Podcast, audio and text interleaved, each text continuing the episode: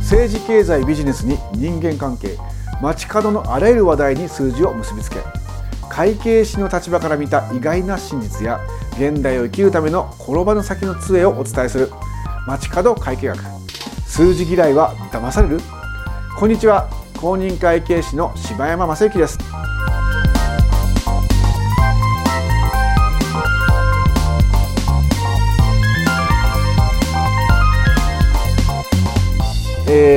4月に、え、なりましたが、ねえ、新年度と、いうことでですね、え、新旧交代の時期とも言えます。ね新しい年に変わりましたと。新しい年新旧交代といえば、え、皆さんもですね、え、見たことがあるだろう、ね、笑っていいとも。約30年の歴史に幕を閉じましたね。私もよく見てました。かつては。最近なかなかあのテレビ見なくなっちゃったんですが笑ってる場合ですよっていうねあのう知らない人も多くなったかもしれませんがあれが好きでですね入れ替わった時はね笑っていいと思ってなんだろうこの番組と思ったけど気が付いたらねもっとね見るようになっちゃってねすごいですよね。もうお昼といえば笑っていいと思うみたいなね状況がありました。でまああのー、今回ねスポットを当てたいのはテレビ番組ってね下手すると半年とかで終わっちゃうでしょ。すごい短命なそのプロジェクトが32年30年以上も続いたっていうのは実はこれ、まあ、ギネス級ですよね。すごいこれことだっていうことを今回お話ししたかったと。つまりですね会社で考えるんですね。今回はタモリさんを社長に見立ててみました。タモリ社長。そしてこの「笑っていいと思」っていう長寿番組を会社事業活動として長く続く会社の特徴について「笑っていいとも」ネタに芝山なりに切ってみたいなと思ったわけです。題してタモリ社長といいとも株式会社。長寿の秘訣みたいな感じで迫ってみたいと思います。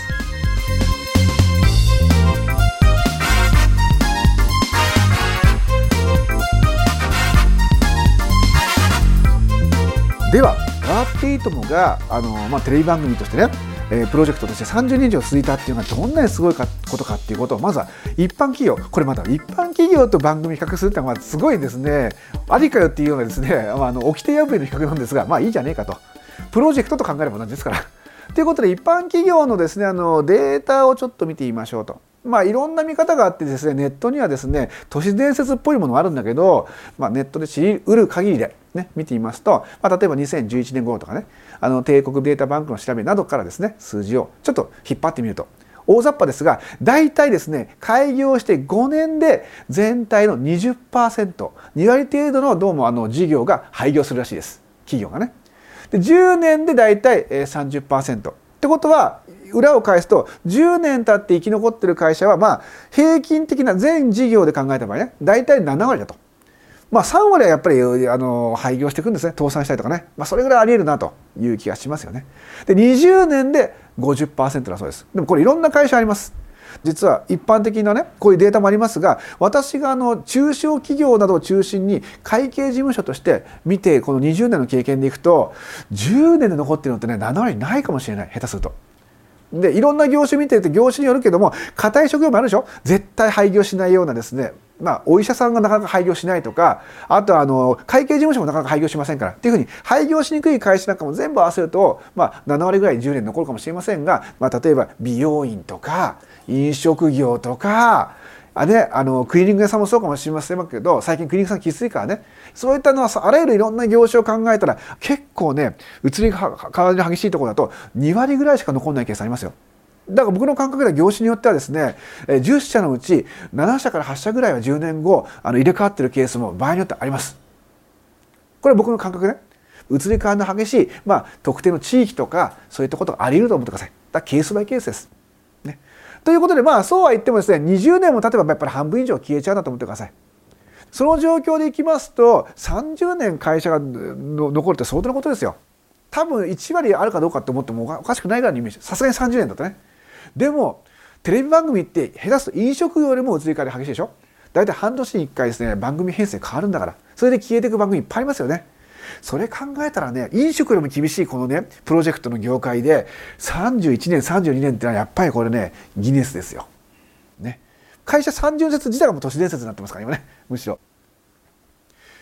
まあ、そういった形でですね一般企業という強引な比較をしてもですね実は32年程度続いた、えー、笑っていいと思ったらやっぱ相当すごい長寿番組あるいは長寿プロジェクトと言います。ね、じゃあその、ね、長生きできた理由は何かっていうことをちょっと会社経営にですね関連づけて話してみると面白いんです。これで社長のですねこのタイプとかで性格っていうものが関係してますね。そこで出てくるのがタモリ社長とね。かつてのですねちょっと前のライバル番組でね例えばまあ美濃もんたさんとかいらっしゃいますよね。あと昔だと私よく見てたのは久米宏さんとかねいろいろタイプいるとすごいこう全面出るイメージありますよね。オラーって感じで俺がトップだみたいなですねリーダーシップがバンバン発揮するようなタイプもいるわけです。それはそれであり。じゃタモリさんがどうかっていうと僕のイメージの中では俺についてこいみたいな123だみたいな感じじゃない気がするんですよ。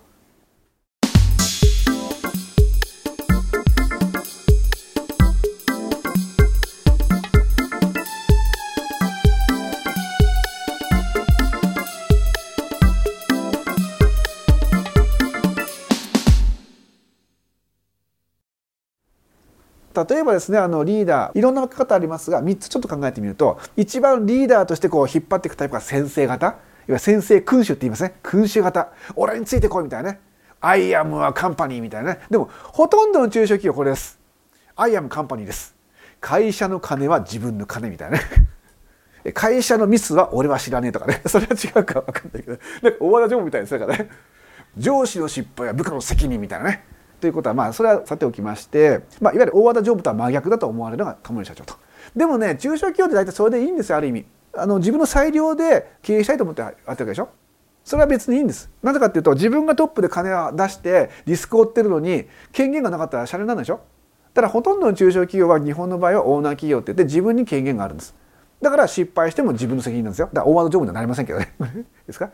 部下の失敗も自分の経営に響きますからそういう意味では中小企業社長っていうのはリスク高いですからやっぱり先生方になるのはまあある意味自然なんですね。ということで全中小企業の8割くらいはもう先生方と思ってください。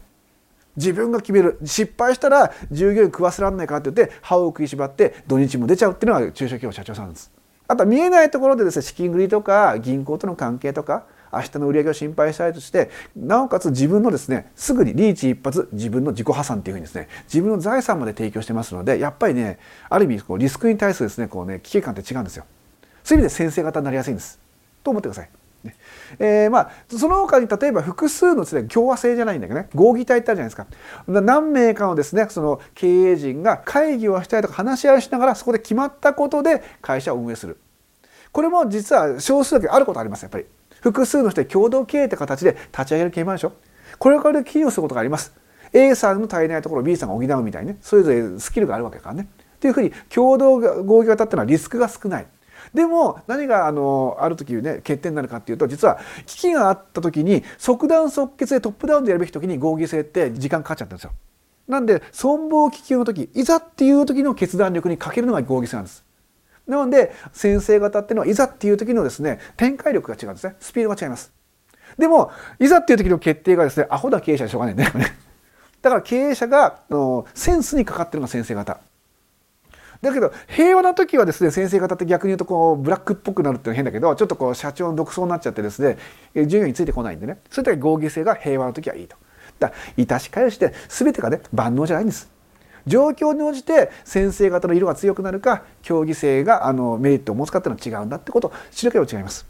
ところであなたの会社はどんなタイプですかみたいなね、えー、いうことになりますがもう一つあります。トップにはある程度こうまあ肝っ玉っていうのかな。信頼感があると下に対する権限異常型。自由本人とも違うんですね。権限を任せる。任せ型ね。こういうタイプっていうのは自分自身にはあの全てができるっていう万能性はないというある意味こういい意味の開き直りじゃないけどね客観性があります。でそれぞれの持ち場であの優秀な人材を揃えて周りに任せるこれでも理想ですよね。ここまでできると本当は会社大きくなるんです実は言うと。先生方って限界あるんですよ。僕の感覚ではね大体23億。言っても10億いくかどうかですよ先生方って限界それ超えて大企業に羽ばたこうと思ったらやっぱりどうしてもですね権限以上が必要になるんですねだ権限異常型になると今度は長期政権とか世代交代もしやすいしね。全部一人抱えちゃうとやっぱりねリスク高いんですよ。その人のセンスが古くなったらアウトでしょ。これが老舗企業で失敗するパターンの一つね。はい。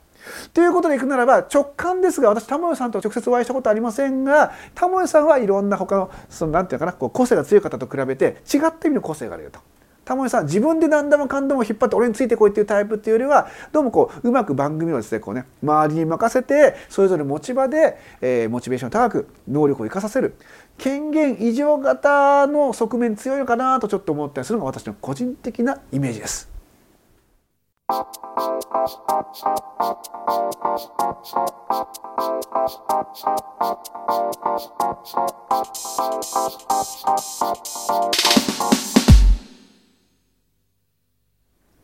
で権限異常型がですねあの機能するケース。これ私の経験によるですねあの条件が2つありましてまず1つは異常するスタッフね。スタッフにある程度の能力があるということ。優秀であることが1つ。ね。優秀ってのは最初が優秀じゃなくても育てるってパターンもありますしあるいは優秀な人をですねそういう人を探すために人事交流するんです。本来のね異業種交流会にこういうのに使うんですよ。実は。ね。人事交流みたいなことっていうのは仕事を取りに行くだけじゃなくってこういった優秀な同業者提携先優秀な部下を探すっていう意味の人事交流愛なんです。そういうことを考えるとある日突然ねどっかの雑誌に出せば入るもんじゃなくて普段から意識して優秀な人材を長期スパンで招き入れるとでそういった知り合いいっぱい持っておくということですね。で優秀な人材を前に置くようにしてなおかつ彼らがモチベーションが高いということ優秀な人材でかつモチベーションが継続的に高い。この2つの条件がなければ異常しても仕方がない。優秀でない人に権限異常したら引っ掛け回されます。もっと立ちが悪いのは優秀だけどモチベーションが低い人にですね権限異常するとですねこれねうまく手抜かれます。逆に美味しいところも持ってかれます。だから実を言うと一番怖いのはやっちゃいけないのはどっちか究極のあの選択昔あるじゃないカレー味のなんとかってあったじゃないですか。なんとか味のカレーとかありますよね。あれと同じで究極の選択優秀だけどモチベーション低い人。優秀じゃないけどモチベーション高い人。どっち選ぶかって言ったら僕だったら優秀じゃないけどモチベーション高い方を選びます。そして優秀じゃない人をできる範囲を見定めてあの限定的に権限移譲すると。っていう形のあり。っていうふうにモチベーション高いが実は一番なんです。でですねこういった形で考えますとおそらく「まあ、笑っていいとも」は2つあって番組に出る出演者って言いますね。出演者。あの月曜の司会者火曜の司会者ってあるじゃないですか、ね、そういったあのそれぞれのキーパーソンとなる出演者。あとは裏方の制作スタッフ。会社で言うならばいわゆる商品開発とか総務とか経理ですよね。そういった裏方のスタッフの優秀な人材。そして表向き、まあ、会社で言うと営業マンとかですかね。華々しいね。プレゼンターとかね。あるいはイメージキャラクターとか。そういった表に出る人も裏にいる人も同じく優秀であってモチベーションが高いっていうことが実はあの会社が成功する。ビプロジェクトが成功する一つのポイント。でその時にそれを束ねるナンバー2はましてや一番、まあ、優秀であるかどうかは技術でいいんだけどモチベーションが高く周りをまとめる力がある。これはナンバー2ですね。玉地さん自身もおそらくあのタレントとしてはもちろん一流だと思いますよ。優秀だと。でも全部自分がやろうとするとどうしてもね3年5年はいいと思うんですけどやっぱり10年20年となると時代の変化ってありますよね。そういったものを敏感に感じ取るにはやっぱり一人じゃ限界があります。いろんなところでですねこう端々の細かいところでですねこうね、え敏感に感じ取ることが必要です。番組で行くのは視聴率ですよね。番組の視聴率ってやっぱり高いと収入が多くなるし知名度も上がります。低いとまずいでしょ。会社で行くところ売上なんですよ。要するに売上を上げられるかどうかっていうのが会社のポイント。売上ありきですから。とするとやっぱり人材が優秀かどうかっていうのもマーケット用に依存するんですね、えー、お客様に相当するのは番組ならば視聴者です。視聴者が見たいと思うものを長期的に継続して絶え間なく提供し続ける。これはすごいことだと思いません？考えてみたら。これがね30年前とかだったら割とあの何て言うかなこうマスプロじゃないけど同じような価値観で同じものを流しておけば今ほどは対応じゃなかったでしょ？同じような価値観。一億総中流って言ってました昔。懐かしいね。また中流に戻りたいよ私って感じですけどね。あれならばそんなに変化が急に来ないんで怖くないんだけど今今この時点でさえもう何百種類もの思考があります。その彼らに多くの人に見てもらうっていう意味だけでもセンスが必要でしょ？現時点の多様性。であとはそれらが時系列とともに変化していくという変化の多様性と現時点の多様性が2つあるんですよ。これらに敏感に対応しようと思ったらやはりタモリさん一人では限界があると思うんです。タモリさんのそう年代ってあります。60代70代で、まあ、あの年代の男性っていう一つの属性からさすがに20代の女性の感覚ってもつのきついでしょ。私だってきついですよ。50近くの男がですね15の、ね、女性が何かか分かんないもん。ある意味宇宙人かと思っちゃうもんね。相手もそうかもしれないけどね。それぐらい世代のギャップとか性別とか立場の違いっていうのは感性を鈍らせるでしょうそういうことを考えたらスタッフにいろんな人がいると思うんですよ笑っていいと思ってねそう時代によって変化がどんどん来るものをいろんな優秀なスタッフが時代の変化を感じ取ってそれに合わせて適切なコンテンツを出すというそこのセンス感覚がある人がいっぱいいるはずなんですよ。でそれに合わせて今度は出演者もそういったネタ出しができるっていうようないろんな意味での表側のスタッフ裏側のスタッフのですね優秀さがあると。で実はもう一つはですねあのタモリさん自身もコンテンツいっぱいありますが月曜火曜水曜木曜金曜僕最近見てないかわからないけどそれぞれいろいろ企画ありますよね。そこで品揃えがそう豊富なんですよ。商品の背後に控えている埋蔵資源が豊富なんでどれを出そうかって選べますね。つまり豊富な商品の蓄えがあるからこそ番組は長くなったのかなっていう気がします。もちろんいいものを職人さんのいい腕で適切に出す。ここまで揃って初めてですね長い間視聴率とか売り上げが上がるんだと思います。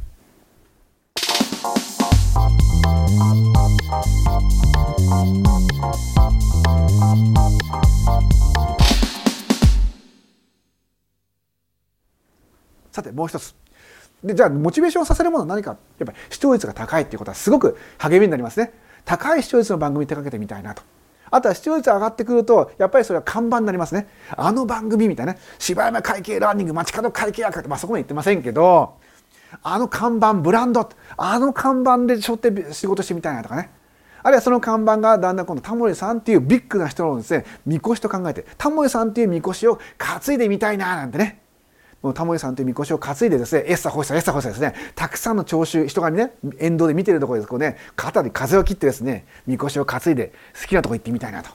これも背後にコンテンツの埋蔵資源あるいは可能性が無限にあるからちょっとこれ遊べそうだワクワクするなと。ゲーム感覚で仕事ができるっても大事ですね。いい意味ですこれね。楽しみってことです、ね、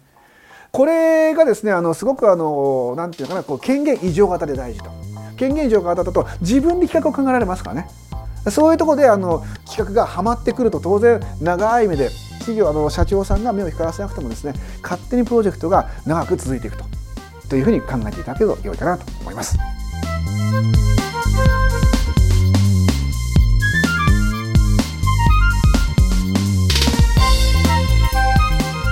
やはりあの30年以上ですねあのテレビ番組が続くというのは非常にもう異常と言えるぐらいすごいことだと思うんですよ。会社で考えたらこれ100年ぐらい続くに匹敵すると思うんですね。それぐらいあの長くあるあのプロジェクトを成功させるにはやはりリーダーとしての在り方が大事かなと。この結果ですねあのずっとあのお昼のですね視聴率ナンバーワンをねもう何十年も続けていたみたいなですね金字塔を立てるわけですよ。で視聴率っていうのは会社の経営だと売り上げに見立ててですねタモリさんのようなですねあの番組の司会者を例えばその番組の社長に見立てるとかいろんな形でですね少し置き換えてみるとそうするとなんでこれ視聴率低いのかなとかその原因を経営的な観点でいろんな形で推測するのも楽しいかなと思います。結局だからテレビ番組の運営も会社の経営も根底ではどのようにですね従業員と付き合うかとスタッフといかに付き合うかという点ではマネジメントと大きく関わってるのかななんて考えることもできます。ある意味では今回の裏のテーマはですね、えー、番組の制作と企業経営なんていうねちょっとかっこいいですね。こんな風に考えていただくと、まあ、普段はぼーっと見るテレビもたまには「あすごい芝間したな」という感じで面白いかもしれません。是非ねご参考なさってみてください。ということで街角会計学数字嫌いは騙される次回も会計士の独自の視点で現代を生きるための転ばぬ先の杖をお伝えいたしますお相手は公認会計士税理士の柴山正幸でした。ではまた次回。